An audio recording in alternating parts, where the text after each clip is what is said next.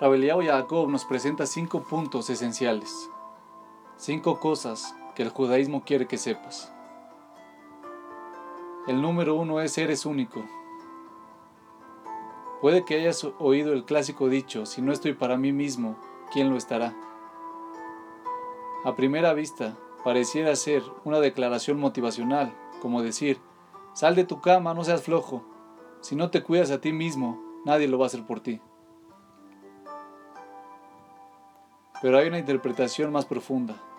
No es solo un discurso motivacional, sino que también es una declaración de esencia. Refleja la cualidad única de nuestro potencial. Nos enseña que hay algo especial que cada uno de nosotros debe lograr en este mundo. Hay algo que cada uno de nosotros puede hacer y que nadie más puede hacerlo. Es un concepto muy poderoso, porque dice que tú y yo tenemos algo que hacer en el mundo que ni siquiera Moshe lo pudo lograr.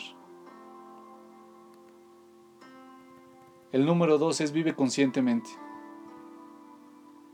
Ahora bien, sí, somos especiales y únicos, entonces no debería sorprendernos que también lo sean nuestras circunstancias de vida, las cuales fueron hechas a medida para nuestra alma especial y para nuestra esencia personal. Por esta razón, el Talmud declara que debemos levantarnos a la mañana, mirarnos en el espejo y decir, el mundo fue creado para mí. Esto no significa que si veo a alguien con un chocolate puedo tomarlo de su mano, porque el mundo fue creado para mí. Lo que significa es que cada uno de nosotros debe entender que todo lo que hay en nuestra vida, ya sean los padres que tenemos o la persona que se sentó a mi lado en el autobús, fue puesto ahí especialmente para mí, en base a la naturaleza de mi propia alma y a lo que debo lograr en este mundo. Una vez que sé que todo lo que me pasa y lo que no me pasa fue diseñado especialmente para mí, la pregunta es cómo elijo responder ante las condiciones que se me presentan. En esta vida no se nos da la opción del momento, el lugar ni el estatus económico en el que nacemos. No podemos elegir el tamaño de nuestro cuerpo ni cómo nos veremos. Ni siquiera tenemos la opción de elegir si nacer o no. Fuimos puestos en este mundo y nos son dadas múltiples opciones.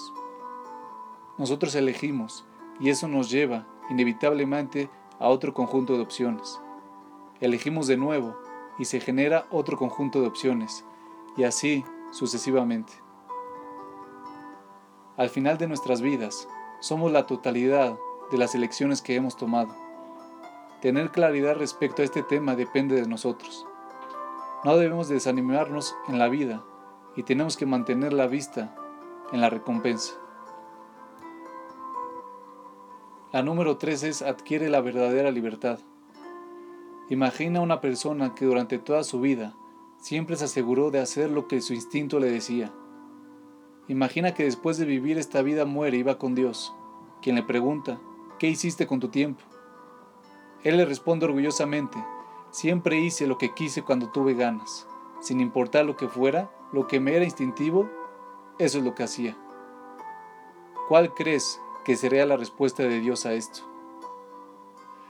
Nuestros jajamim nos enseñan quién es la persona fuerte, aquel que conquista sus inclinaciones. Verdadera libertad es cuando eres tú el que toma las decisiones. No tener restricciones respecto a satisfacer todas tus pasiones puede ser placentero momentáneamente, pero no es verdadera libertad. No eres el amo de ti mismo, no estás en control, eres un esclavo de tus deseos. A menudo creemos que libertad significa que nada se interponga en nuestro camino, pero eso a veces puede llevar a una falta de libertad. Más aún, después de 70 años de eso, ¿qué fortaleza de carácter habría exhibido en el mundo? ¿Habría sido mi vida diferente a una cadena de eventos en la que fui una marioneta dirigida por mis deseos? La número cuatro es, vive con la mente abierta. Para poder llegar al yo, una persona debe erradicar los prejuicios que tiene producto de su naturaleza y su crianza. Cuando una persona no ha lidiado adecuadamente con la gran cantidad de condiciones y manipulaciones que ha atravesado en su vida, no es capaz de obtener la claridad necesaria para comenzar de forma adecuada el viaje personal de la vida.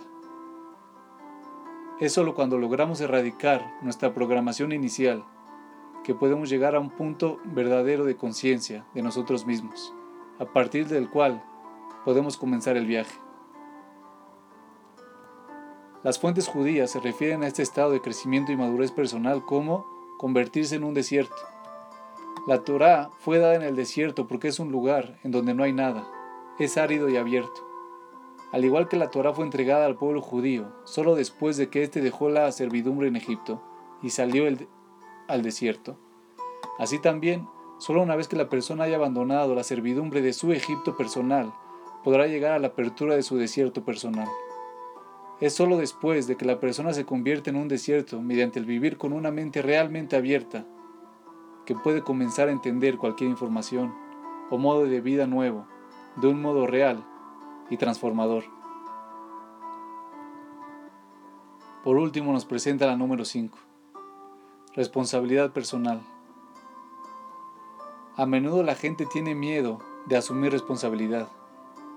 Tiene miedo de tomar decisiones reales y de dar verdaderos pasos hacia adelante, porque eso significa que podemos fracasar.